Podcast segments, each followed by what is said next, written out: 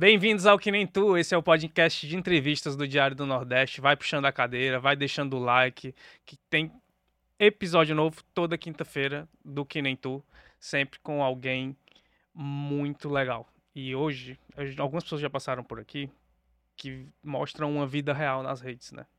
E eu brinco que a nossa convidada de hoje não só mostra uma vida real, como ela faz você acreditar que você pode viver uma vida real.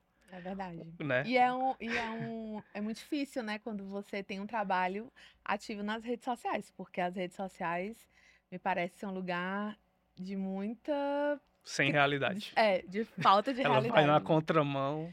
Não, e a nossa convidada hoje, ela vai na contramão de muita coisa, muita. né? Ela é nutricionista que acredita que a gente não pode mudar o mundo de boca fechada. Começa por aí. E ela também gosta de desconstruir muitos conceitos. Muito feliz de receber hoje aqui no Que Nem Tu, Fabília Flauzino, a Nutri Desconstruída. É. Obrigada, gente. Obrigada pelo convite. E é bem isso, assim, né? Que nem tu. O nome é complicado, não, vocês não vão encontrar outra por aí. Mas obrigada, eu sou Pabili, Flauzino, nutricionista, tudo que eles falaram aqui, mais um pouco que a gente vai conversar também. Legal. Pabili, a gente sempre faz um, uma trajetória da vida do convidado, assim, então é, é uma pergunta até comum que a gente usa aqui em relação à infância e, e até para entender como a infância às vezes é, constrói quem, quem é o convidado da semana. O que, que a infância de Pabili diz sobre a Pabili de hoje? como ela contribuiu para formar a Pabeli desconstruída? Olha, que pergunta, né? É, eu, eu sou da periferia aqui de Fortaleza. Eu venho lá do Grande Bom Jardim e ainda estou lá até hoje. É, eu até brinco que as pessoas perguntam assim, quando tu vem para outros bairros, né? Eu, se Deus quiser, nunca, porque eu gosto muito daqui. então eu sempre eu tive uma infância assim bem de rua, assim, brincar na rua, era, era outra época, né? A gente conseguia, ainda consegue, porque na minha rua a gente ainda vê isso. É, não tinha tanto acesso à internet. Pra gente ir pra internet era tipo um real na, na Lan House, você passava uma hora. É, então, essa minha trajetória de brincar na rua, com uma comunidade muito presente, com muitos vizinhos, eu acho que ela me ajudou a ter uma perspectiva de mundo diferente daquilo que tinha só na minha casa. Então eu tinha colegas que não tinham pais, eu tinha colegas que tinham dois pais, eu tinha colegas que tinham, né, as mais diversas formas de família. Então isso acaba te abrindo um pouco para mais possibilidades, né? Dentro e curioso que naquela mesma rua existem várias realidades. Então acho que ver tudo isso me possibilitou a encontrar ou a não enxergar com tanta naturalidade algumas coisas. E aí, eu acho que esses são pequenos tijolinhos, assim, uhum. que me constroem, tanto enquanto pessoa, né? E aí eu trago para a profissão que eu exerço. Mas... E, é, em relação à, à comida, né? Assim, como era essa relação tua com a comida? Ela sempre foi de boas? Não era? E o fato, assim, já, tu já citou aí a periferia, né? o fato de ser uma menina da periferia, essa relação também é diferente? É, eu sempre tive uma boa relação com a comida, sabe? Eu sempre bati aqueles pratões, né? ainda bato até hoje. é, eu não tinha essa dificuldade, assim. Eu comecei a ter essa dificuldade a partir do momento que eu saí do meu bairro, que aí eu comecei a ver as coisas diferentes, sabe? As pessoas já preocupadas com a comida, porque até então eu não tinha isso. Acho que no começo da adolescência. É, e aí, e era muito engraçado assim, porque na minha casa sempre, sempre existiu isso, né? A gente sempre teve um apelo, é, um apego, na verdade, e um apelo também, porque a minha avó ainda brinca até hoje que tem que comer feijão, tem que comer né? determinadas coisas que são muito regionais. Então, é, eu brinco que eu não tenho hoje muita dificuldade para comer comida, entre aspas, de verdade, porque eu fui criada assim, né, com arroz, feijão, aquela salada que tinha ali no dia, a mistura, como a gente gosta de falar, né? Então, o bolo, o né? bolo é quando quando tinha bolo, assim, a gente ficava esperando para raspar ali a, o tachinho, né, do bolo. E depois assim que saía, não tinha esse negócio de ah, dá dor de barriga porque é quente, não, era direto. Então, sempre tive essa relação muito boa com a comida.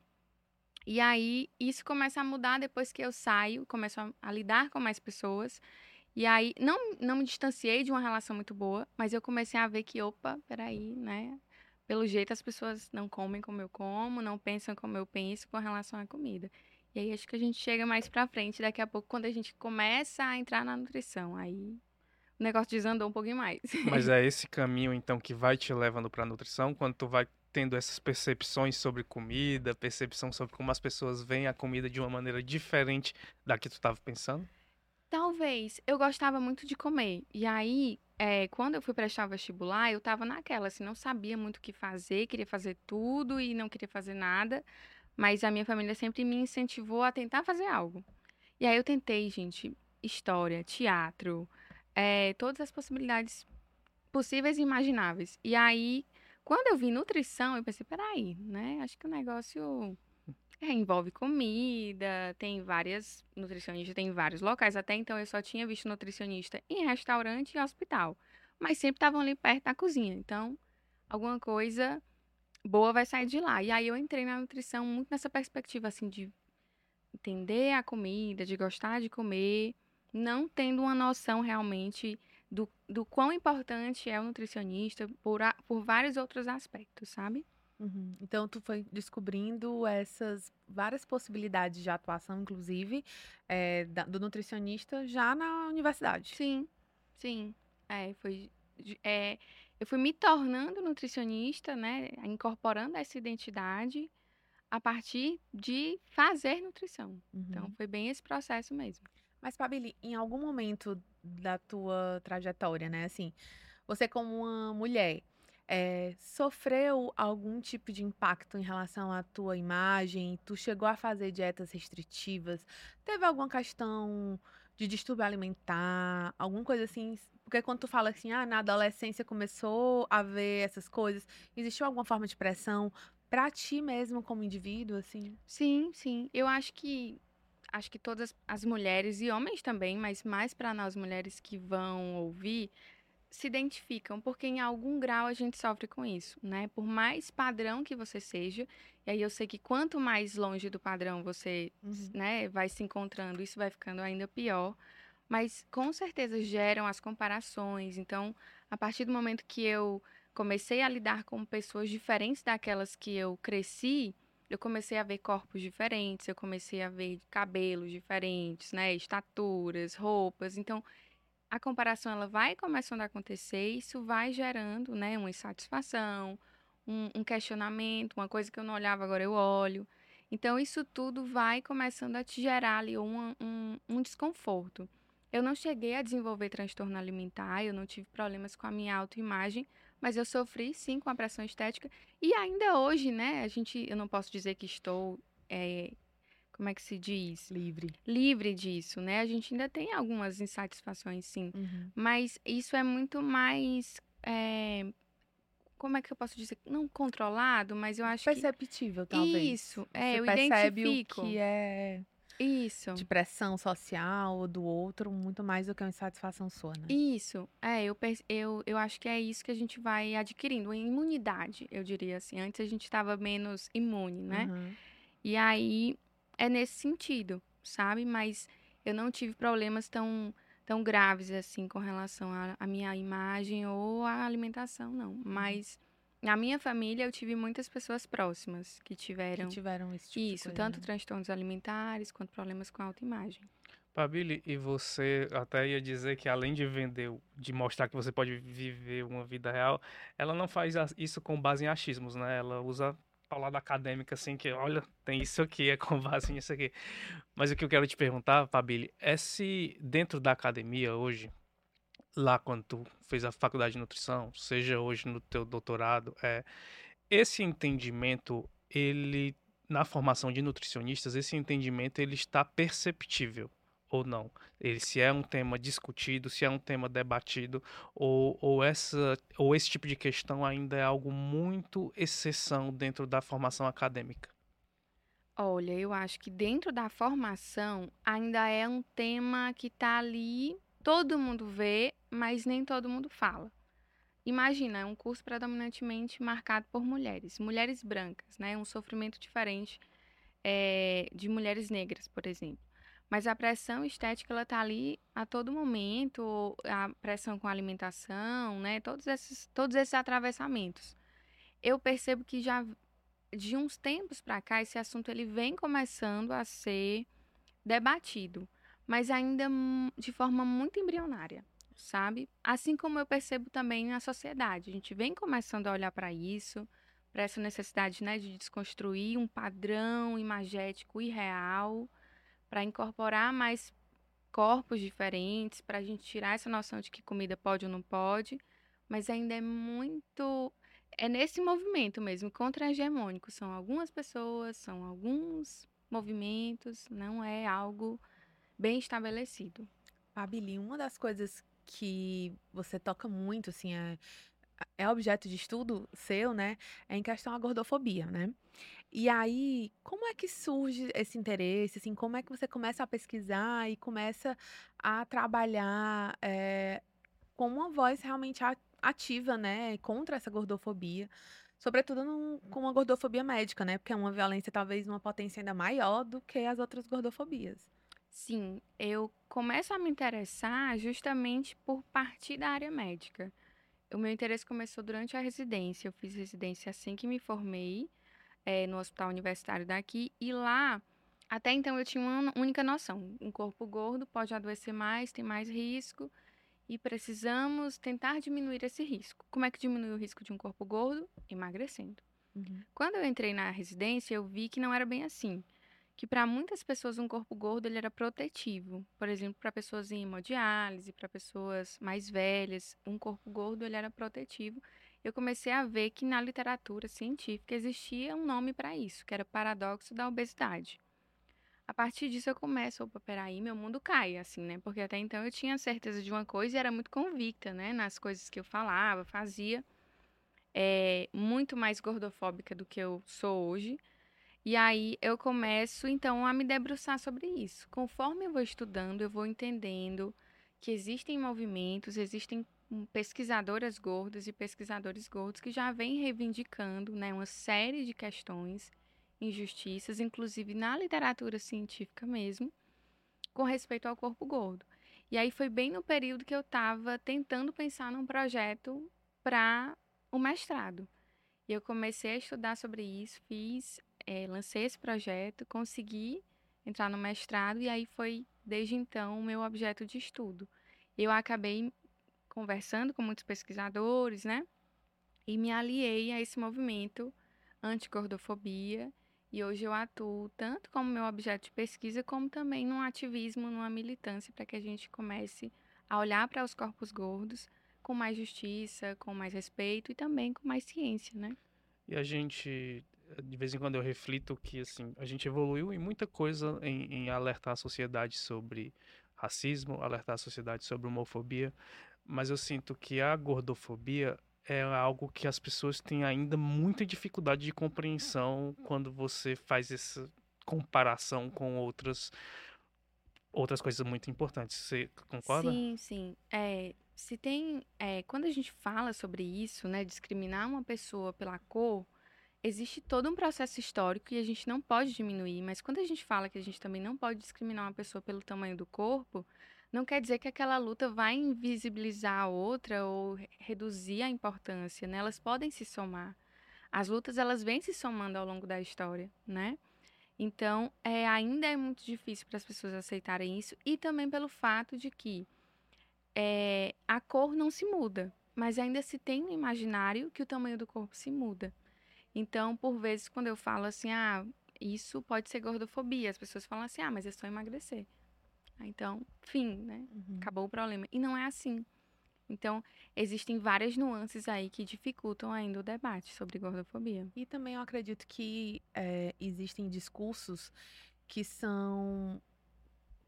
Que, que às vezes tentam se colocar embasados por ciência ou pela questão da saúde. Porque, por exemplo, a própria nutrição, né? Assim, quando você. Eu escuto você falando, você, eu, eu percebo que você pensa numa nutrição que busca a saúde, não uma nutrição que busca uma mudança de corpo, né? Assim, então é diferente. Ah, eu vou emagrecer. Eu vou buscar um nutricionista, mas você vai, você quer emagrecer por quê? É porque você está buscando a saúde, porque você pode ter, ser saudável com o corpo que você tem. Mas às vezes as pessoas já olham e já relacionam o corpo gordo a um corpo doente a um corpo que precisa ser mudado, né? Então acaba que muitas vezes se utiliza esse discurso da saúde, ah, eu tô preocupado com a sua saúde, né? Eu já ouvi muitas vezes sobre isso. E aí você fala, vale, será que a pessoa tá preocupada com a minha saúde? Se eu estiver fumando aqui, ela vai estar tá preocupada com a minha saúde, né? Assim, tem toda essa essa essa esse falso embasamento de que é uma questão de saúde, né? Sim, total, né? Até porque e um esvaziamento também do que é saúde, né? Porque a saúde ela não é representada só pelo que a gente traz aqui, né? Pelo tamanho do corpo, por exemplo. Às vezes uma pessoa magra ela tá muito mais é, prejudicada, digamos assim, em relação à saúde do que uma pessoa gorda que está ali no mesmo ambiente. Uhum. É, e ainda outros aspectos, né? Se essa pessoa está preocupada com a saúde, será que ela está pagando seus boletos, né? Porque isso impacta a saúde. Uhum. Será que ela paga teu aluguel para tu morar num lugar melhor? Porque isso também impacta a saúde. Então, são vários aspectos. Hoje eu percebo que esse discurso de preocupação com a saúde, ele é a, un... a nossa forma mais validada de, de, de transmitir o nosso incômodo com relação ao corpo gordo. Porque de fato não. Claro que vão existir pessoas preocupadas com a saúde das pessoas gordas, é óbvio, mas quando você começa a falar sem ouvir, sem saber como é que tá a saúde daquela pessoa, já chega e solta, eu não acredito que aí exista um, uma boa intenção. No sentido de, de não estar preocupada com aquela pessoa em um aspecto geral, que não seja só pelo peso, sabe? Uhum. Uhum. Você nas suas redes, Pablo, ganhou muita relevância é, nos últimos anos. É, acho que inclusive tem uma matéria da, que a gente fez com a Pabili lá no começo em 2020 ou 2021. É, é, a gente fez falando, algumas matérias com a é, Pabili. É, exatamente. Não, gente, como eu falava, muito famosa. costumo. Mas quando é que você percebe que você trazer à tona nas suas redes estava ganhando um peso de, de garantir que as pessoas tinham um melhor entendimento sobre aquilo que tu estava falando? Quando é que você percebe que não, eu posso usar isso aqui para exatamente alertar as pessoas sobre tudo isso que a gente está conversando aqui? Eu acho que eu, a, eu fui percebendo isso ao longo do tempo, é, mas eu senti que isso realmente fez diferença quando eu comecei a receber mensagens de pessoas assim: ah, hoje eu fui a um profissional de saúde e eu vi que ele não estava fazendo algo adequado comigo e eu consegui fazer uma denúncia e eu consegui é, ter um atendimento digno ou então eu fui a um profissional que você recomendou, né, que eu vi outras pessoas recomendando no seu post e eu consegui solucionar um problema que eu tinha e nunca tinha conseguido resolver. É, com a Covid, né, a vacinação colocou as pessoas com IMC maior que 30 como prioridade. Muitas pessoas estavam envergonhadas de acessarem esse direito por conta do peso, né, por conta das piadas que começaram a surgir. E aí é, eu, outras militantes gordas também, começamos a fazer um movimento e muitas pessoas, né, depois vieram, olha, eu não teria ido me vacinar se você não tivesse falado na sua rede, se você não tivesse colocado isso, que era um direito meu. Então eu começo a perceber a partir disso, das pessoas vindo me falar realmente o quanto isso muda. E aí depois eu vou começando a perder a dimensão, assim, do tipo disciplina em universidade pública que foi feita a partir do, da minha fala, é, provas de escolas que estão utilizando posts. E, e é, acabei de receber agora, né, uma, uma mensagem de uma colega que estava num grupo de estudo, estava lá um artigo que estava referenciando a minha rede social. Então acaba que eu vou, acho que, capilarizando muito e perco um pouco a dimensão, sabe? Mas, é. mas em, que, em que momento é, esse trabalho como criadora de conteúdo, é, ele passa a, a fazer parte da tua rotina? Tipo assim, não, eu vou para a faculdade, vou fazer aqui meu, meu doutorado, mas eu preciso pensar num conteúdo que eu vou colocar. Ou estão discutindo sobre isso, eu vou ter que levar para minha rede. Existe a um, uma chave assim que você vira e que passa a falar assim, não, eu sou uma Nutri desconstruída, tenho uma das minhas missões é desconstruir essa essa eu acho que foi muito natural, assim, a partir do momento que eu é, pensei, eu criava coisas nas redes, mas muito só para amigos. E aí, quando eu falava, todo mundo, ah, posta para mais pessoas, não sei o quê. E era sempre algo assim relacionado. Eu não sei se vocês já viram a hashtag, assim, orgulho da Nutri. Que sempre acontece, né? Quando você posta uma comida. Já. Ou então. Tu já postou ela? Não, não. Já já eu conto eu pra ela as minhas experiências. Pra ser o meu orgulho, tem alguns requisitos, depois eu falo, tá? é, e aí, eu postava fazendo sátiras, assim, do tipo, pra que ser orgulho de alguém, coisa do tipo. E aí, né, porque não faz sentido. E pra, geralmente o orgulho da Nutri é com muita pouca comida. E eu ficava indignada, como é que tu quer ser meu orgulho, mulher, se tu não bate um pratão? então aquilo começava, né, a, a, gerar. E aí eu fui colocando. E aí foi muito disso, assim, o celular eu guardei ali, porque eu te falei, né, me desconcentra, porque eu penso aqui, eu já gravo. E aí foi muito natural e eu levo, assim, vejo uma discussão, eu trago, trago para rede, Tô lá no, na, na minha universidade, vejo alguma coisa, coloco na rede. É, eu não vou pensando muito, eu não tenho muito roteiro, mas acho que a virada de chave foi isso, assim, 2018, quando eu comecei a abrir, aí de repente eu vi que o negócio meio que estourou, assim, sabe? E, Pabílio, eu tava conversando com uma amiga jornalista nossa aqui da redação do Diário, com a Aline Conde. É, a gente estava conversando sobre a entrevista, né, que você ia vir. E ela tava, e ela pontuou uma coisa que é muito interessante, e eu queria muito que você comentasse, que assim, você, como uma pessoa magra falando de gordofobia, acaba conseguindo atingir muito mais gente do que uma pessoa gorda falando sobre esse tema. Ah, é, você acha que isso acaba a, a, dando mais autoridade ao que tu está falando? Com certeza.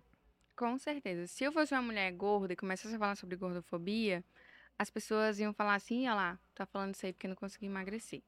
Né? Uhum. Eu tenho plena convicção de que isso acontece. É, e aí eu tenho que tomar muito cuidado também para que eu não passe uma impressão errada de que só pessoas magras podem falar sobre gordofobia e de que eu também estou falando por pessoas gordas, né? Eu acho que existe sim essa essa validação, essa passabilidade. Eu acho que onde eu chego falando sobre gordofobia, na nutrição, poucas nutricionistas gordas conseguiram chegar. Então, é, é realmente é, é triste saber disso, né? Que uma pessoa que não vivencia tem que falar para que outras pessoas possam escutar. Mas eu acho que trabalho bem nessa perspectiva, sabe? De tentar abrir caminho, assim. É onde eu vou, depois eu chamo mais pessoas, eu vou colocando mais pessoas, porque eu sei que de fato não tem. Já é difícil falar sobre gordofobia sendo magra sendo uma mulher gorda, é quase impossível. Nutricionista é ainda pior. Então, eu tenho certeza que ela, tua amiga, tá certa. tá sempre certa. Tá sempre certa. É. Tentou errar, mas não errou. Gente. e, Pabília, assim, hoje em dia você não tá fazendo atendimento, mas você já chegou a atender, né? É, o que é que desses atendimentos você sentia, assim, das pessoas que te buscavam, né? Assim, porque eu acredito que venham muitas dores e venham venham muitas questões junto com essas pessoas e de que forma você tentava trabalhar essa visão da alimentação, né? Sim, eu acho que o meu público predominante eram mulheres. Acho não, tenho certeza, eram mulheres. E eram sempre casos diferentes, mas com a mesma temática, com o sofrimento, com a imagem, com o corpo, que levou a problemas com a alimentação e aí essa alimentação que antes era natural se torna uma tortura, se torna um problema, é, se torna o eixo central da vida. Então a vida acaba circulando toda em torno da alimentação, é com muitas regras, com muito sofrimento. Eu não atendia transtornos alimentares, eu sempre referenciava porque era um pouco mais complexo. É, mas sempre atendendo um comer transtornado, que é aquele caso subclínico, assim, onde eu não tenho como fechar um diagnóstico, mas eu já sei que aqui as coisas não estão bem. É, então acho que a gente acaba nomeando isso como comer transtornado até para que essas mulheres né, tenham uma perspectiva. Mas era, eram sempre os mesmos casos, assim, problemas com o corpo, mulheres gordas que são muito violentadas com relação à alimentação, é, mulheres magras que também acabam sofrendo, é, sofrimentos diferentes, mas que sempre levam a esse sofrimento com a comida. Como é que você, é, Pabili, se relaciona com os demais nutricionistas? Eu digo isso porque, assim, quando eu comecei a acompanhar teu trabalho, eu tive uma percepção de uma fala de uma nutricionista para mim que eu, que, de, que eu me percebi a violência daquela fala só depois que eu passei a acompanhar teu trabalho. Que ela chegou para mim no meu plano alimentar, né, e disse assim: "Ah, Alan, você precisa entender que nem sempre a sua relação com comida vai ser de prazer. Mas às vezes você a sua relação com comida ela é movida porque você precisa daquele nutriente. Hoje eu me assusto. Na época eu não percebi. Hoje eu, essa fala me assusta. Faz sentido para você eu me assustar? É, e, e, e assim, como os demais nutricionistas veem a tua voz ativa nesse tipo de questão? Porque eu acho que você coloca em xeque a atuação de muitos profissionais da linha que eles seguem, né? E, e, e torna evidente que há uma relação com comida meio esquisita que alguns nutricionistas pregam. Sim, é, eu me chocaria também. Ai, eu me arrasaria. é, é complicado, sabe? Porque ao mesmo tempo que isso não é uma coisa, eu não diria que é errado, porque é uma forma de encarar, né, a alimentação. É a melhor das Mas formas. que triste, né? É a melhor das formas, é a mais feliz. É assim, embasada cientificamente, faz sentido. Depende de cada contexto, né? Eu não vejo necessidade. Então, eu trabalho dessa forma. Eu entendo os meus colegas que trabalham diferente de mim. Eu não vejo é, motivo para que a gente tenha, por exemplo, a. Eu, claro que a partir do momento que a galera começa a, sei lá, usar pseudociência, né, a, a violentar as pessoas, aí eu tenho um problema sim. Mas a partir do momento que ela encara aquilo como uma forma, né, de trabalho e que não tem um, um dano maior, é, é beleza. Mas eu sinto que as pessoas não têm essa mesma maturidade para lidar com o meu trabalho, né? Como se fosse realmente uma ofensa pessoal, assim. Eu tô falando que, ah, peraí, a gente tem que ter prazer ao comer, porque é uma relação que eu preciso manter várias vezes ao dia. E ainda que não seja, e aí as pessoas se sentem assim, violentadas. Como assim? Então, prazer ao comer, comer o que quer, comer, né, comer de tudo, sendo que eu não cheguei nem, nem a falar o que tem que comer. Mas, então, é complicado essa relação das pessoas com a alimentação, aí vão trabalhar com a alimentação, dificultam a relação dos outros, né, no, no que elas se propõem a atender. É, e aí eu já deixo aqui um apelo, colegas, trabalhem também a relação de vocês com a alimentação, porque a gente precisa também, né? Então, acho que te respondendo, eu não ficaria tão arrasada, eu ficaria muito arrasada. E tu já sofreu algum hate de nutricionista, de outras pessoas que, ai meu Deus, como é que pode? Essa mulher ela não, tá, não sabe o que tá falando. É, é já aconteceu um movimento. Já, já, bastante, assim, de, de desde grupos até um cole, colegas, assim, com muita visibilidade, sabe? Pegam os meus posts, assim, distorcem colocam, nossa, como é que pode essa mulher ficar defendendo gordo, né? Que é, Uhum. pelo jeito a gente tem que, né, tá violentando as pessoas. Então, é, é muito corriqueiro, assim, não tenho, eu não tenho mais um, uma memória de, desde que eu comecei a crescer mais nas redes, de uma semana em paz. Porque ainda quando eu não tô postando, as pessoas recuperam o post, né, e vão lá e trá. E como é essa, essa, essa tentativa de cuidados tua mesmo, né? Porque a pessoa tá aqui comendo seu bom bolo e vem alguém e te ataca, É. né? E nas redes sociais, ela, a rede social ela pode ser muito, muito doentia, né? Assim, Sim. e, e causar muito dano para as pessoas. Aí, assim, como é que tu tenta se cuidar? Isso de alguma forma já chegou a te abalar, de fazer você pensar, não, acho que eu não tá valendo a pena. Ah, já, né? Eu continuo comendo meu bolo. Quando eu termino, eu vou refletir, né? É, eu, eu faço terapia, tenho acesso a isso, porque, para além de outros cuidados, a rede social, ela entra também, né, como um, um novo estressor. E aí, eu tenho que ter esse cuidado comigo e também com as pessoas, porque eu falo sobre gordofobia. Quando um post meu viraliza que tá falando sobre gordofobia, os comentários são extremamente gordofóbicos Uhum. Eu tenho um afastamento, porque eu não sou uma mulher gorda. Mas muitas pessoas que são gordas, que não me seguem ou que estão ali, que me seguem e vão ver, ataca diretamente aquelas pessoas. Então, é, eu preciso ter esse cuidado comigo, com os outros, com a minha categoria também, é, com as instituições que eu acabo levantando. Então, são muitos pesos, muitas responsabilidades e muito um cuidado e um autocuidado muito maior, sabe? Então, a terapia, ter um, um grupo de. uma rede de apoio de colegas que, que entendem, assim, essas, essas dificuldades das próprias pessoas com que eu me relaciono diariamente, assim, é, me vem cabisbaixo, ixi, já, já tacaram o hate. Foi, não, hoje não, hoje tá, hoje tá de boa, foi só um post mesmo. Então, acabo que tendo que ter esse, esse cuidado, sabe? Pra eu me manter. E eu já pensei várias vezes, sim. Mas você chegou a questionar a profissão? Eu digo assim, porque quando no jornalismo, quando a gente vê algum jornalista, a gente fica. Sendo muito paia. Né? Poxa. Né? Só, só afeta. Minha profissão já é totalmente atacada. Aí vem essa pessoa e ainda favorece a profissão ser mais atacada ainda.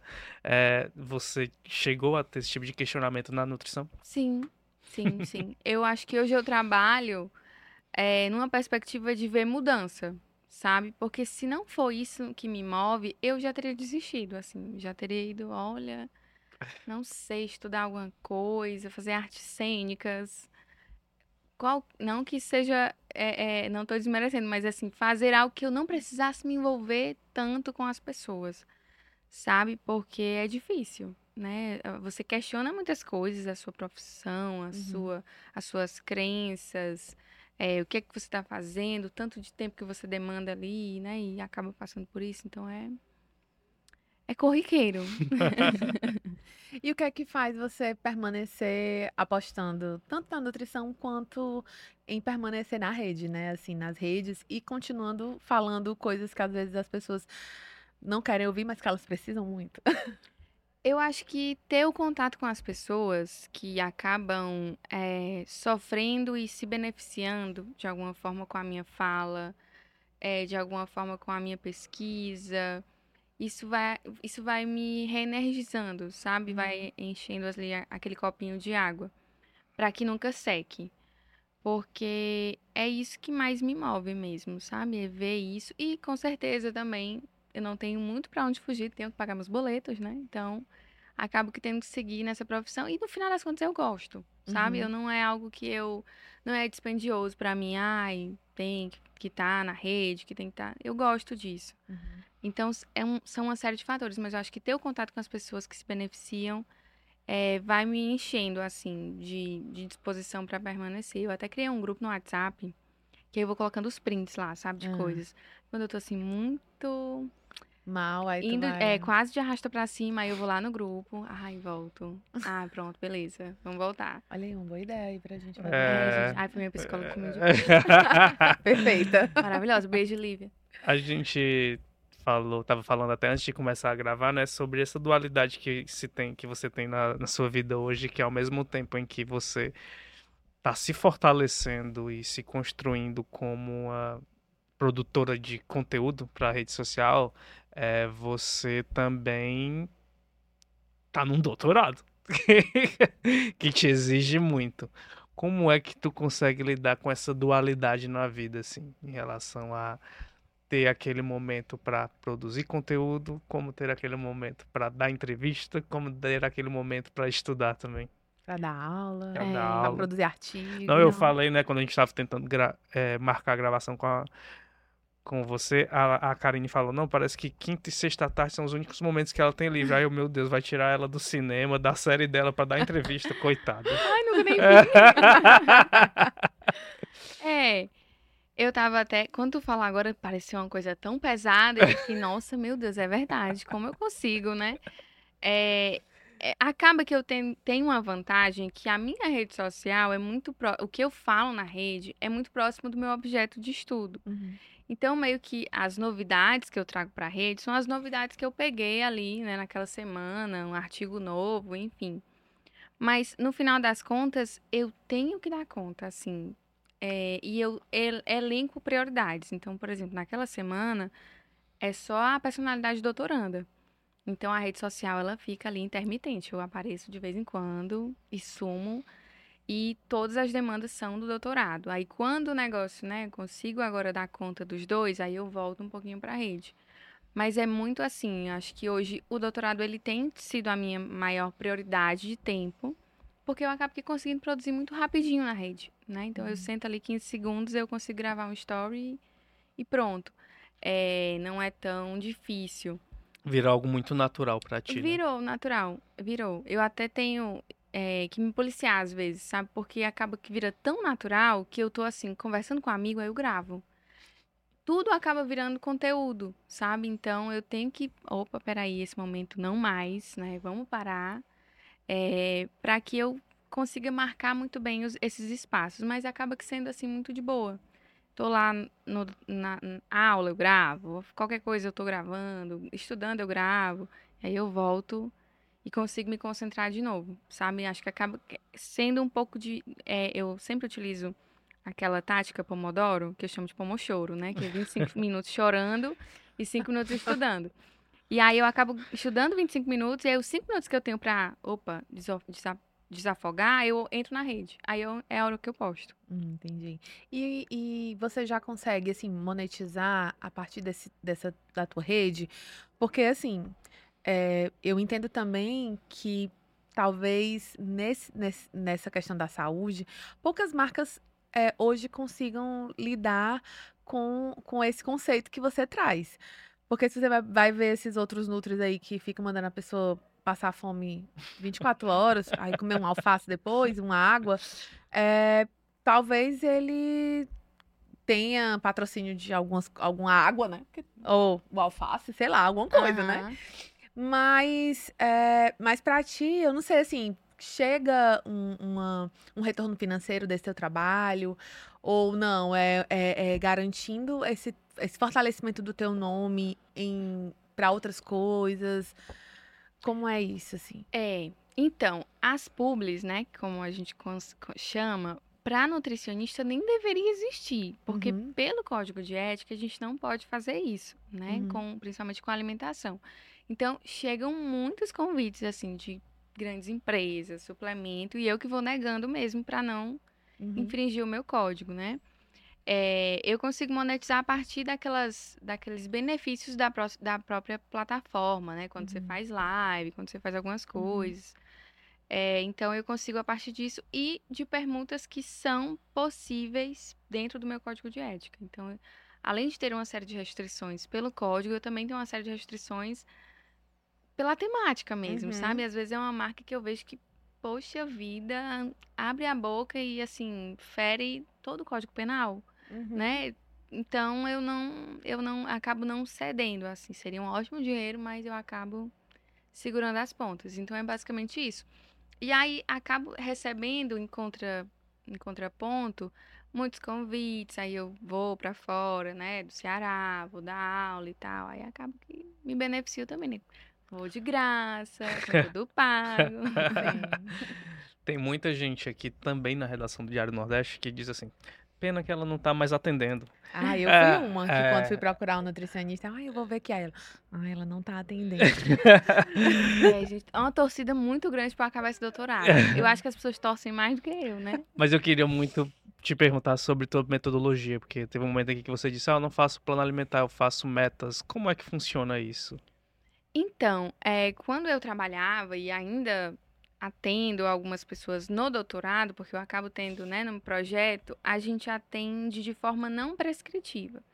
E aí, imagina que sempre que a gente tem um atendimento prescritivo, que é esse convencional, de dieta, o resultado final é sempre o peso corporal, né? Então, é você modificar, ganhar massa, enfim. Então, é preciso que haja uma dieta, porque tem que contar caloria, pipipi, Uhum. Como eu não trabalho com o desfecho sendo peso corporal, então são outras coisas, eu vou, sei lá, ver comportamento de saúde, se a pessoa tá dormindo melhor, se a pessoa tá com a relação melhor com a comida, se ela tá com, tem uma relação melhor com o corpo, não é o peso em si o meu foco, então eu acabo podendo traçar metas. E aí essas metas, elas são desde muito pequenas, assim, a depender da pessoa, até metas maiores, mas a gente vai acompanhando isso de forma muito mais próxima. Então, por exemplo, eu tenho pessoas que, ah, eu quero começar a incluir mais frutas na minha, na minha rotina. Todo mundo sabe que é bom comer fruta, né? Se fosse fácil, todo mundo comeria. Então, não é só, ah, então vamos colocar ali a maçã, não. Tem todo um planejamento do tipo da hora que você vai colocar para você ir ao mercado, comprar a fruta, decidir, lavar, higienizar, deixar na geladeira, colocar no pote. para conseguir comer, sabe? Então é todo um processo assim bem dispendioso, porque acaba que né, é muito mais ativo para as pessoas e para nós também, mas é sempre nessa perspectiva, sabe? De tentar traçar metas, de comportamentos para mudar a saúde. E outro ponto interessante que me chama sempre muita atenção, que você tenta tranquilizar que muitas pessoas que entram e tentam ah, é, rever a alimentação delas sempre tratam a coisa sempre com muita culpa, né? Carrega um sentimento de culpa. Ah, eu tenho aqui um plano de dieta. Aqui, a gente, aqui na relação diária mesmo, isso acontece direto. O pessoal que faz dieta aqui chega aqui, vixe, comi um chocolate, estraguei o meu dia. Não, né? É, isso é triste demais. Sim, é. E é, e acho que por isso, né? Porque acaba que tendo essa relação muito engessada do que é que vai poder, do que é que não vai poder. E aí qualquer coisa que acontece, porque a vida acontece, né? Não tem como. Existem eventos e hoje em dia todo evento tem comida, não tem como. É, come uma coisinha, ah, pronto destruir toda a semana, tudo aquilo. E não precisa ser assim, né, gente? Acontece. Volta depois e se quiser come mais, depois volta. É. Mas é porque também existe isso que tu tá falando, que tu, você falou quando comparou o racismo com a gordofobia, né? Porque assim, ah, a gordo, você é gordo porque você não, não faz, quer emagrecer. não quer emagrecer. Aí, ai, você poderia não ter comido, mas você comeu, né? Então, assim, sempre é colocado na conta do indivíduo porque você não tem aquele corpo, mas muitas vezes você nunca vai ter mesmo aquele corpo, porque você não tem aquela estrutura, né? Assim, e eu, e eu fico pensando, assim, hoje a gente tem um pouco mais de, de, de acesso a, a essa informação uhum. e, e, e, tudo isso, apesar de ser ainda muito difícil, né? Assim, é, eu mesma, assim, por exemplo, eu tava conversando com a Aline, e aí eu falava assim, Aline, hoje em dia, com quase 40 anos, eu fui perceber que eu tenho horror aí a médico. Eu achava que eu tinha medo de descobrir doença, mas hoje eu reflito e eu sei que estar num ambiente médico nunca foi um ambiente de conforto, porque eu sempre era culpada por qualquer coisa que eu estava sentindo. Ah, porque eu tô com uma dor no, no joelho. Ah, mas é porque você tá acima do peso. Ah, mas eu tô com dor no estômago. Ah, porque você não se alimenta direito. E as pessoas muitas vezes, ah, eu tô com problema de pele. Ah, é por conta da sua alimentação. Eu tô com enxaqueca. É alimentar. Então, assim, tudo era por conta que eu estava causando isso a mim mesmo. Nunca ninguém estava olhando para mim assim, ai, ah, não, vamos ver qual é a, a dor que ela está sentindo pra gente cuidar dessa dor e ver o que é. Então, assim, muitas vezes esse ambiente ele é um ambiente de muita violência, né? Até o fato de você não conseguir é, se sentar em uma cadeira porque aquela cadeira ela não foi feita para o seu corpo, é, não conseguir passar a própria, o próprio ônibus, né? Porque a prefeitura Sim. colocou aquela catraca grande que a pessoa não conseguiria passar. Então, são muitas estruturas que fazem com que aquela pessoa gorda não se sinta cabendo em muitos espaços em um espaço de saúde, em um espaço de se locomover, em um espaço de uma academia. Meu Deus, um lugar.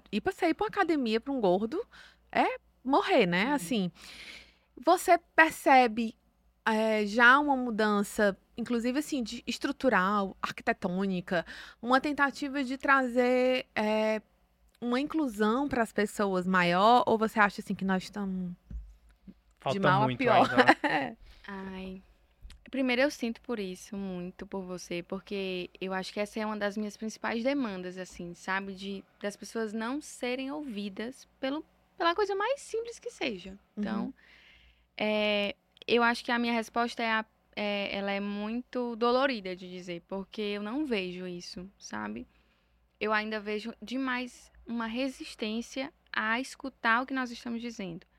Recentemente nós tivemos um caso de uma pessoa de um rapaz em São Paulo que faleceu por conta da falta de uma maca, né? Então, uhum. e vários outros de desdobramentos da violência que, que aquele corpo sofreu e que muitos sofrem diariamente. Ele sofreu até quando foi enterrado, né? Exato, não teve é, dignidade alguma durante o processo. E imagine que também durante a vida tenha, né, sentido uhum. muito é, a injustiça que é a gordofobia. Então eu não percebo isso, sabe? Aí eu percebo que as pessoas começam a discutir, mas sempre caem naquele mas é só tratar, é só emagrecer, é só não comer, colocando, né, toda a responsabilidade das pessoas é, nelas, a responsabilidade nelas. E é como você falou antes, né?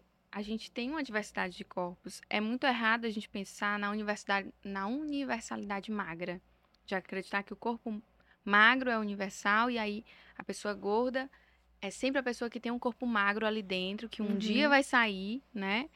E que na verdade não é assim, né? Existem pessoas que vão ser gordas pelo resto das vidas, que nascem gordas, que são crianças gordas e e, e essas pessoas elas precisam desses espaços, né? Elas precisam ocupar, seja pela saúde, seja pelo lazer, seja qualquer coisa, né? É injusto que uma pessoa magra acesse uma coisa e uma pessoa gorda não, pelo simples fato do tamanho, uhum. né? E aí você, tua fala também, ela é uma fala muito voltada para as mulheres, assim, acho que por a obviedade de que somos nós as mais é, atingidas com esse tipo de padrão, né, de tentar se encaixar num padrão. Mas também entra numa perspectiva, eu, eu noto assim, de feminismo, no sentido de libertação mesmo, assim, né? Em questão dos padrões, assim, de você poder comer e se sentir livre, poder comer, de poder sair, de poder fazer outras coisas e de se sentir realmente dona de si, do seu corpo, das suas escolhas. É, isso também, tu acha que essa, essa dificuldade de, de encarar uma mudança em relação à gordofobia também passa, passa pela questão do machismo estrutural na ciência, em todos os, os lugares, por exemplo? Sim, totalmente. Né? É... Ontem, engraçado tu fazer essa pergunta, porque ontem eu estava lendo um artigo que justamente falava sobre o quanto as mulheres se sentem pressionadas pelos maridos a emagrecerem, ainda que não seja da vontade delas. Então existe toda uma pressão ali marital, né, para que essa mulher entre num padrão de corpo que talvez ela nunca tenha, para que esse relacionamento se mantenha. Então esse acho que é um dos exemplos desses desdobramentos. A maioria das dietas, é, de todas as, acho que a gente que vem de gerações mais antigas que pegou revista ainda, né, uhum. que tinham todos esses artifícios de emagrecimento, tudo isso são desdobramentos é, de uma sociedade machista heteropatriarcal, né? Então, é, é, incomoda, eu acho que ver mulheres livres já é difícil. Uhum. Ver mulheres livres e confortáveis com seus corpos é ainda pior, né? Então, é, eu, eu sinto que esse movimento ele vai ter uma resistência muito grande e principalmente dos homens que ainda não identificaram isso, né? Esse machismo, essa internalização também da gordofobia, porque ela acaba sendo internalizada, né? Uhum. Então, é por isso que a gente precisa capilarizar essas discussões para que elas saiam, né? E cheguem também ah, só mulheres que podem falar sobre isso? Não necessariamente. Né? A gente precisa de muitas pessoas para falar sobre isso, para chegar a mais públicos, para que a gente facilite né, as, as barreiras que a gente vai encontrar. Hum. O que é que você acha? Assim, você, tra... você faz um doutorado em saúde é, coletiva, né? Coletiva, isso. Como é que se pensa essa, essa chegar a essa saúde, por exemplo, dentro de um sistema único de saúde, assim? Como pensar a saúde através dessa alimentação, desse respeito dos corpos? Como, como é possível, assim, pensar no SUS que pense nessa saúde integral e que entre isso, eu acho que passa por muitas coisas. A gente tem pessoas que estão abaixo da linha de pobreza, muitas pessoas passando fome, e eu acho que isso a gente não consegue nem nem passar para um outro nível. Sim. Mas é, como fazer isso? A gente tem que levar para as escolas e começar a trabalhar um outro olhar em relação a isso já nas escolas para ver se muda na próxima geração, quem sabe. Como é que você vê isso assim? Olha, não vejo, não. A pergunta de milhões, né? Tô sentindo que tá afunilando aqui um negócio. É, eu penso que uma saída para isso, né? Ela não é exclusiva da saúde. Essas saídas elas vão ter que ser intersetoriais, de com todos os setores, né? Porque a vida das pessoas ela não é, elas não, acho que a saúde ela é o, o, o fim da linha. Até chegar ali, muitas coisas foram atravessadas. Então, é garantir emprego, é garantir uma jornada de trabalho mais digna, as pessoas cansadas, elas vão comer mais e elas vão comer o que tem acesso. Então, tem um sistema alimentar ali que propicia que as pessoas só comam ultraprocessados mesmo, uhum. né? A uhum. gente vai, gente, numa farmácia, Né? Você chega lá, tá, é, vende o, o remédio de diabetes e vende o chocolate do lado, né? Uhum. Então, é, esse sistema alimentar ele não propicia, ele é injusto para as pessoas. Então, a partir disso, começar, eu acho que mudando os setores, chegar a atingir as pessoas. E aí eu consigo ir, a partir do momento que eu mudo muitas estruturas, eu consigo chegar nas escolas, porque senão é mais uma violência, né? A gente chega lá e vai falar ah, sobre segurança alimentar, para a gente diminuir alguma coisa. Mas quando a criança sai de lá, ela vai ter acesso, ok, a nada, né? Uhum. Ah, vou falar sobre alimentação saudável. Chega em casa, a criança não tem o que comer. A única refeição é na escola. Sim. Então, são, são muitos fatores, mas eu acho que, a princípio, pensar nessa interse- intersetorialidade e não pensar em colocar a pessoa como responsável eh, por essa mudança. São realmente essas Muitas mudanças né? macro. Isso. E aí depois a gente consegue chegar nas pessoas. Fabílio, nessa relação, aí, é, nessa relação com comida, é uma coisa que eu penso que às vezes há, há nutricionistas também que esquecem um pouco da regionalidade em relação, na relação daquela pessoa com a comida, né? É, porque eu imagino que se você vai para um nutricionista, e um nutricionista tradicional, ele vai indicar uma dieta low carb, a primeira coisa que ele vai fazer é ex- excluir o cuscuz da sua alimentação. E fazer isso com o cearense é uma afronta muito grande. Ah, é indignação. Eu acho. É abaixo. E qual o cuidado assim que você acha que a nutrição precisa ter com essas peculiaridades, como cada cada público, cada povo, cada localidade tem a relação com a sua comida? Eu acho que é, é exatamente isso, né? Compreender aquela localidade, compreender o que é que faz parte daquela cultura alimentar e tentar, na medida do possível, trabalhar para aquilo, para que aquilo se mantenha, mas também se alinhe com uma perspectiva maior de saúde, né? É, o, eu tenho um exemplo, o meu avô, ele começou a frequentar uma médica que não era nutricionista, mas que ele começou a falar alimentação, né? E ela falou assim: Ah, o senhor coloca um pouquinho de chia na goma da sua tapioca. Aí ele olhou assim: Chia? Que é isso? Quando. Aí ele se desafiou, vamos tentar. Quando a gente chegou em casa, a tapioca toda cheia de chia, bem mais preta do que branca, né? Ele, jamais que eu não vou comer, se fosse tal tapioca pra comer desse jeito, eu não como mais de jeito nenhum. Então, esse é um exemplo do quanto a gente tem que avaliar o risco-benefício daquilo, né? Será que eu vou precisar colocar aquilo tudo se a pessoa não abre mão de fato? E muitas outras coisas. A gente dá o exemplo, né, da tapioca, do cuscuz, mas também tem a buchada, tem o caldo, é, que são coisas assim vistas como para nutricionistas. Meu Deus, né? Como assim? Tu vai comer essa rabo? Ora, claro, né? A gente vai comer isso porque faz parte da nossa rotina. Eu acho que eu gosto de pensar assim, olha, essa ele existe há mais tempo que a nutrição. Desde que mundo é mundo, a gente tá comendo isso aqui. E não, e não tem um problema maior, por que, que agora vai começar a ter? Né? O problema chega a partir de outros alimentos e não desses que a gente tem o costume de, né, dessa regionalidade que faz parte, que, que tem afeto envolvido. Uhum. Porque geralmente são comidas que são ali preparadas a muitas mãos, né? Comidas ali com muitas pessoas. Então, eu acho que é preciso ter esse cuidado mesmo de, de olhar para isso é, de modo que não se chegue lá e se intervenha, mas entender como é que a gente pode né, manter tudo ali. Inclusive porque a sensação que eu tenho é de que essas dietas, elas, elas seguem a moda, né? Tipo assim, uma hora o ovo é proibido, outra hora você tem que comer uma bandeja de ovo, aí outra hora o ovo de novo ficou ruim, aí você tem que comer outra coisa. E aí você vai seguindo nessa história, né? Assim, a batata doce, o frango, não sei o quê. Aí você vai vai passando. Aí eu queria te perguntar, quais são os alimentos mais injustiçados da nutrição? Tipo assim, aquelas, aqueles alimentos que a pessoa fala assim, não pode comer, mas na verdade o pobre pode, tá lá. Olha, eu acho que o pão. O pão. o carboidratos no geral, mas o pão. gente, carioquinha o bem carioquinha, quentinho, da tarde. Gente, eu digo, sempre brinco. O pão é igual a respeito. É bom e a gente gosta.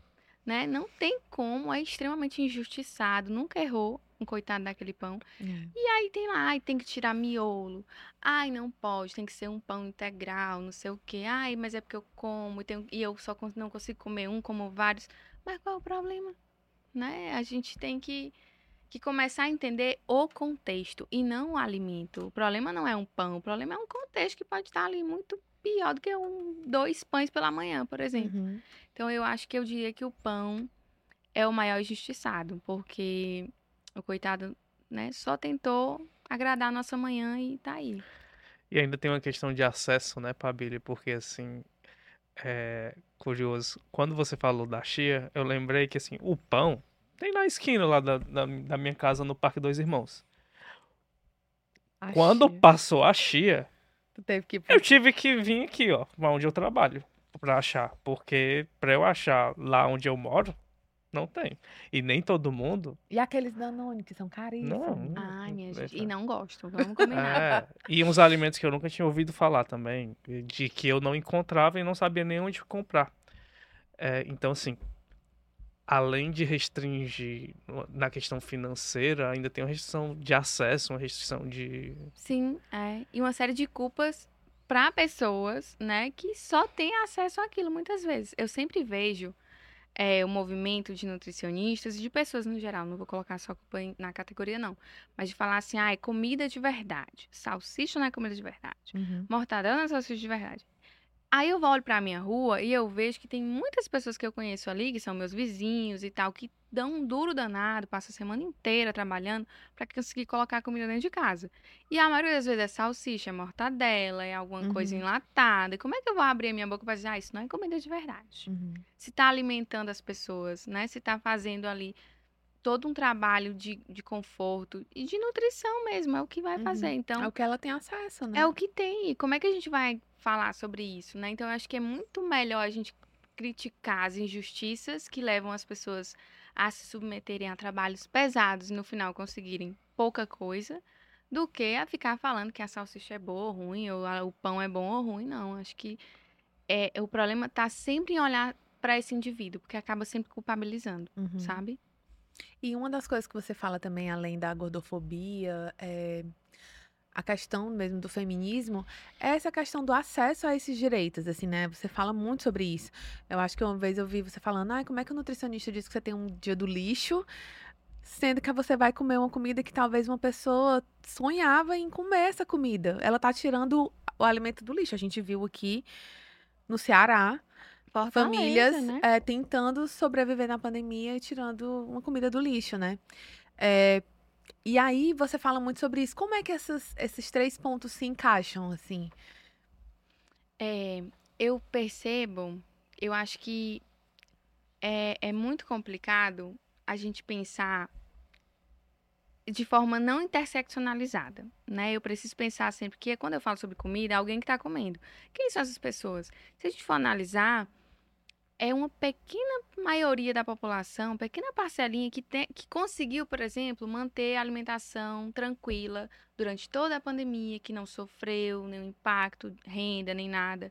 Então, a maior parte da população, ela está sofrendo com preços caros de alimentos, com injustiças de diversas ordens, com alimentos que chegam para as pessoas, é muito comum, né? Agora aqui, pri- principalmente Fortaleza, Ceará, a gente está tentando, os mercados ali estão colocando os alimentos próximos do vencimento, de forma mais barata, as pessoas, né, se, se, colocando em seguranças de outras formas.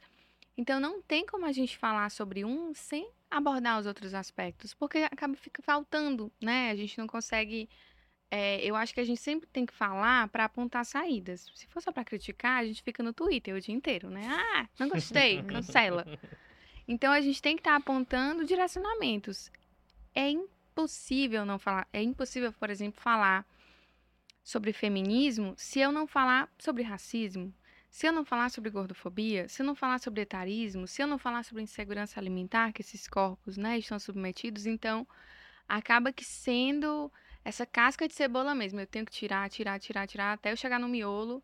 E o miolo eu não vou falar porque né, a gente pode ser prejudicados aqui, mas é sempre o capitalismo. Fabília, a gente tá bem pertinho de terminar o episódio, é, mas eu quero muito fazer duas perguntas. Por favor, se você esqueceu de alguma, aproveita. eu acho que eu esqueci. Deixa eu olhar. É, a primeira é. Você falou que é do Bom Jardim, né? E a, a, gente tem um episódio que nos marcou muito. É, a gente tem muita gente do Bom Jardim. É. Acho que a gente tá pra fazer é, um que nem tu especial o Bom Jardim, nem né? tu e Bom Jardim. É. Vamos pro puxadinho lá, a gente pega, né, meu quintal, é. a gente grava lá. E as pessoas que vieram aqui sobre o Bom Jardim falaram algo semelhante do que você falou. Que é assim, as pessoas me perguntam, eu vou você vai sair do Bom Jardim? Você quer sair do Bom Jardim? E você disse a mesma coisa. A primeira coisa que você falou quando chegou aqui foi dizer que não, de jeito nenhum. Por que esse apego ao Bom Jardim? O que que o Bom Jardim te traz? O que que o Bom Jardim te define? Ai, gente, Good Garden, né? Para os íntimos. É, eu, eu, eu, eu me criei ali naquele bairro, né? Eu tenho toda a minha história. As pessoas que fazem parte da minha história de construção mesmo, elas estão lá ainda. Quando e algumas que saíram sempre voltam lá é, eu acabo construindo uma segunda família, sabe? Eu tenho, tinha vizinhas que é assim, ah, deixa, deixa o filho lá para minha avó olhar, e quando minha avó precisava, fulana, eu tô precisando, né, dá uma olhada aí para mim, até hoje é assim, se eu, tiver, se eu precisar agora de alguma coisa, eu dou um, uma ligação aqui, eu consigo alguma coisa com algum vizinho e assim vai. Então existe um senso de comunidade pertencimento, sabe? Que eu sinto é, que é bem contra-hegemônico, assim, porque a lógica das pessoas é assim que possível, eu saio da casa dos meus pais, vou viver uma independência, né? Uma vida muito mais é, é, é, solitária, eu diria que assim. E, e eu tenho a perspectiva de que para mim não é assim, eu não gosto. E para as pessoas que eu convivo lá também, as pessoas estão sempre pegando um puxadinho, né? Aí, uhum. vou casar, vou morar aqui. O terreno é grande, então a gente puxa mais. E, e, tem esse senso de pertencimento, de potência também, como você falou. Tem muitas pessoas saindo de lá. Existe um preconceito muito grande com relação à periferia, de não entender as potências da periferia, né? Às vezes eu falo para as pessoas, ah, eu moro no meu jardim. Como assim? Tu faz doutorado e mora no meu jardim? Oxi, tu achava que era o quê, minha irmã? né? A gente tem doutores, doutorandos, mestres, mestrandos e pessoas que não entraram na academia, mas que são tão qualificadas e importantes quanto, né? uhum. né? Então, eu sinto que eu não tenho a pretensão de sair de lá por vários motivos, mas acho que esse é o maior, assim, sabe? Esse senso de comunidade, pertencimento, que eu acho que eu não. Eu tava até comentando aqui, dando um spoiler da minha vida, é que talvez eu vá passar um tempo fora, né? E já sofrendo assim, meu Deus, como é que vai ser? Como é que eu vou. Não vou ter meu pão de manhã da padaria lá de perto, entendeu? Então são várias coisas que, que me atravessam, assim, que me voltam para o bairro. Mas você já sofreu algum tipo de preconceito por ser uma nutricionista, uma, fa uma mulher que faz ciência, que fala sobre tantos assuntos que são polêmicos e que são complexos. Desconstrui e que desconstroem é. profissões e desconstrói muitas coisas. E que ainda vem da periferia. Sim, com certeza. É, a, a, o preconceito ele não é só descaradamente visto, né? Ele é muito velado também. Então, e eu sempre gosto de marcar muito. Eu tava até ontem eu tava conversando isso com, a, com uma amiga minha. Eu gosto de gerar o desconforto, sabe? Uma vez essa semana mesmo eu tava passando por um episódio, a pessoa falou assim: "Ah, eu demorei muito, que eu venho lá do tal bairro". Eu disse: "Ah, eu também demoro, que eu venho lá do Candezinho, lá perto do Bom Jardim, da ponte do Bom Jardim". Então eu percebo que as pessoas olham assim, sabe? E e, e, e, eu sinto um desconforto quando eu falo, é, ah, eu, vixe, né, já vem, ixi, esconde as bolsas, vixe, não sei o quê. Aquelas piadas que a gente sabe que, no fundo, elas são uma violência, né? Então, é, isso é muito corriqueiro hoje, não mais que eu acabo, acho que as pessoas têm um medo, assim, de, ah, né, vai expor na rede social, coisa do tipo. Mas mesmo com rede social, isso ainda acontece. Então, é, é muito corriqueiro, assim, são coisas muito, desde essas mais veladas até essas maiores mesmo de, é, é, por exemplo, eu tinha, tinha uma colega que ela nunca ia na minha casa. E aí, quando a gente teve uma entrevista que eu dei pra, pra, pra cá, pra vocês, e vocês foram até lá, e ela ficou indignada, disse, como eles foram lá? Não teve problema? Eu disse, não, mulher, lá é uma rua, a gente entra, normal. Então, sabe, essas, essas coisinhas elas vão acontecendo, sim. E o que é que tu tem, assim, de vontade, assim, pro teu futuro? É, o que é que tu tá planejando aí? Conta o que é que você pode contar. Ah, eu posso. Assim, quando ela falou, assim, a gente disse da expectativa das pessoas aqui, de ela voltar a atender, ela disse assim, ah, esse doutorado tem que acabar. Ou seja, há uma esperança. Existe, é, existe uma perspectiva, né? Eu pretendo, minha gente, terminar o doutorado, né? Aí é, ela ia fazer um pós-doctor. Nunca se sabe, né? Agora fica aí a dica, orientadores estão aí. É, não, mas ainda está longe de terminar o doutorado, mas eu pretendo terminar o doutorado, pretendo continuar com as redes também, né? A nível de profissão, acho que é isso, tentar conciliar é, e tentar levar essa palavra para mais pessoas possíveis, engajar ainda mais a luta que precisa ser engajada, né? A luta anti-gordofobia, é, a luta pelo direito à alimentação adequada e saudável, para que a gente consiga acessar mais direitos. Então, infelizmente, não é uma luta que para, né? Não é um trabalho que para. O pior do meu trabalho é isso, é que ele não tem perspectiva de fim, né? Uhum. Quando ele tiver fim, é porque realmente não precisa mais que a gente faça. Então, é isso. E aí, quem sabe, né, nos próximos capítulos, tem, vem aí Pabila Internacional. Então, vamos ficar de olho. Aguardem. Do Bom Jardim para o do Mundo. Do Bom Jardim, tá, queridos? E dentro dessa produção de conteúdo, né, no teu, na tua personalidade influenciadora, produtora de conteúdo, você tem um plano de expandir algo para além das redes? O que eu estou querendo falar é de outras produções mesmo, se é algo que passa às vezes pela tua cabeça de, de pensar algo. Olha, eu, eu não tenho a pretensão, sabe? Eu tava até. Ontem eu fiz um tweet, assim, a minha pretensão é nem ficar tão famosa a ponto de sair em site fofoca, mas também nem tão anônima para não pagar pelos bolos que eu como, né? Então, tem esse, esse limiar, assim. Mas eu eu, eu não tenho muita pretensão de expandir mais do que eu já tenho hoje para outras redes. Eu acho que onde eu já estou já, já, tá, já tá suficiente, sabe? Pelo menos para os braços que eu tenho agora. Mas quem sabe, não é, não, não estão aí na, na listinha de desejos, mas. Mas eu, eu vi uma vez você falando que é, toda vida que você chegava num, um determinado número de seguidores, aí você, pronto, eu vou chegar aqui. É. Aí a, tu falava alguma coisa e alguém é, diminuía gente, o número eu, de seguidores, assim. Eu vou falar, porque eu não vou falar porque agora eu sei que tem seguidor que é mala, né? E seguidora principalmente, que acaba fazendo isso só pra me ver triste. Meu porque Deus. o meu sonho era chegar a 100 mil seguidores no Instagram. Ai. E quando eu chegava, as infelizes iam lá e paravam de seguir, só pra, pra cair o número, né? Aí quando eu tô bem perto, eu falo alguma coisa, aí cancelamento. Aí perde de novo. Então eu acabo não. Não tendo mais a meta. Não tendo mais meta. O que é que, eu me, que me satisfaz hoje? Eu penso, com as minhas três redes, eu já somo mais que 100 mil. Então tá ótimo. Pronto, já não bato mais metas. Pronto. Você lembrou agora porque agora que tu, eu não estava entendendo o que tu tinha falado, agora que ela explicou, eu entendi que é porque no, no canal, tem um canal no YouTube, o Glória e Tradição que eu que eu sigo, de, que é um canal feito por torcedores de Fortaleza.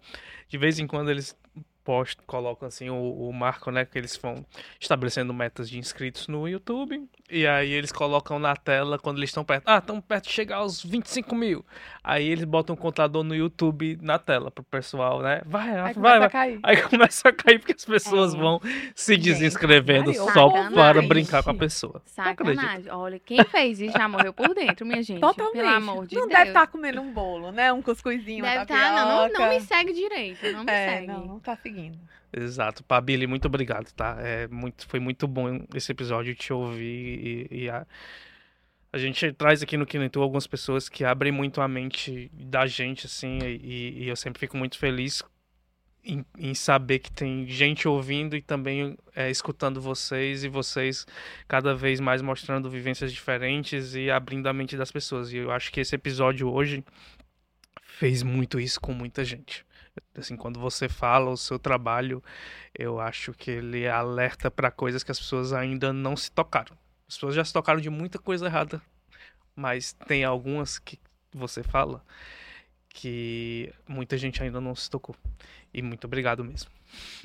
É, eu agradeço também e eu te sigo há um tempo.